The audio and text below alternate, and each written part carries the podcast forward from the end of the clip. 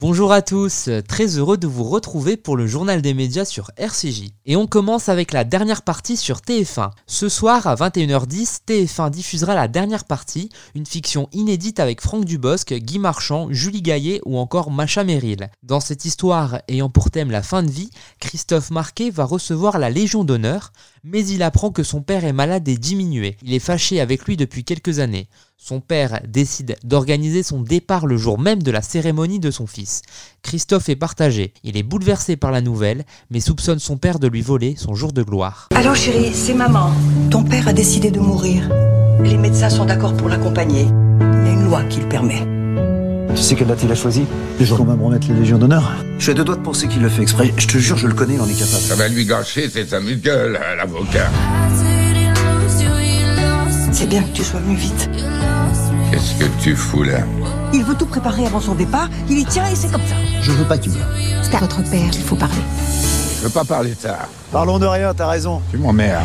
Est-ce que tu sais ce que ça fait que de savoir que son père va mourir T'es triste C'est ta dernière chance de dire à ton père que tu l'aimes.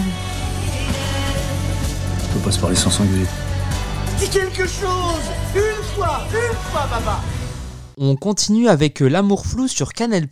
Ce soir, Canal+ lancera en prime time L'amour flou. La série est une suite du film du même titre sorti en 2018 où Romane Boringer et son mari Philippe Rebaud se séparent mais décident de créer un sépartement, c'est-à-dire deux appartements séparés communiquant par la chambre de leur enfant. Trois ans après ce long métrage autobiographique, Romane Boringer réalise donc cette série de 9 épisodes qui s'intéressera à l'évolution des personnages après la rupture.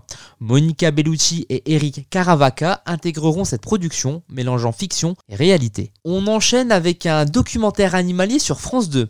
Mardi soir à 21h05, France 2 diffusera Kalahari, l'autre loi de la jungle, un documentaire animalier réalisé par Pierre Steen et raconté par l'actrice Virginie Efira. Au Kalahari, région d'Afrique australe, les espèces animales apprennent à coopérer, à s'unir et à œuvrer ensemble pour survivre dans un environnement hostile et impitoyable. Dans le lit asséché de la rivière, la matriarche cherche quelque chose de précis. Et elle sait qu'ici, il existe une ressource qui peut les sauver. Mais les premiers fruits se trouvent tout en haut de l'arbre. C'est alors que se produit un phénomène étonnant.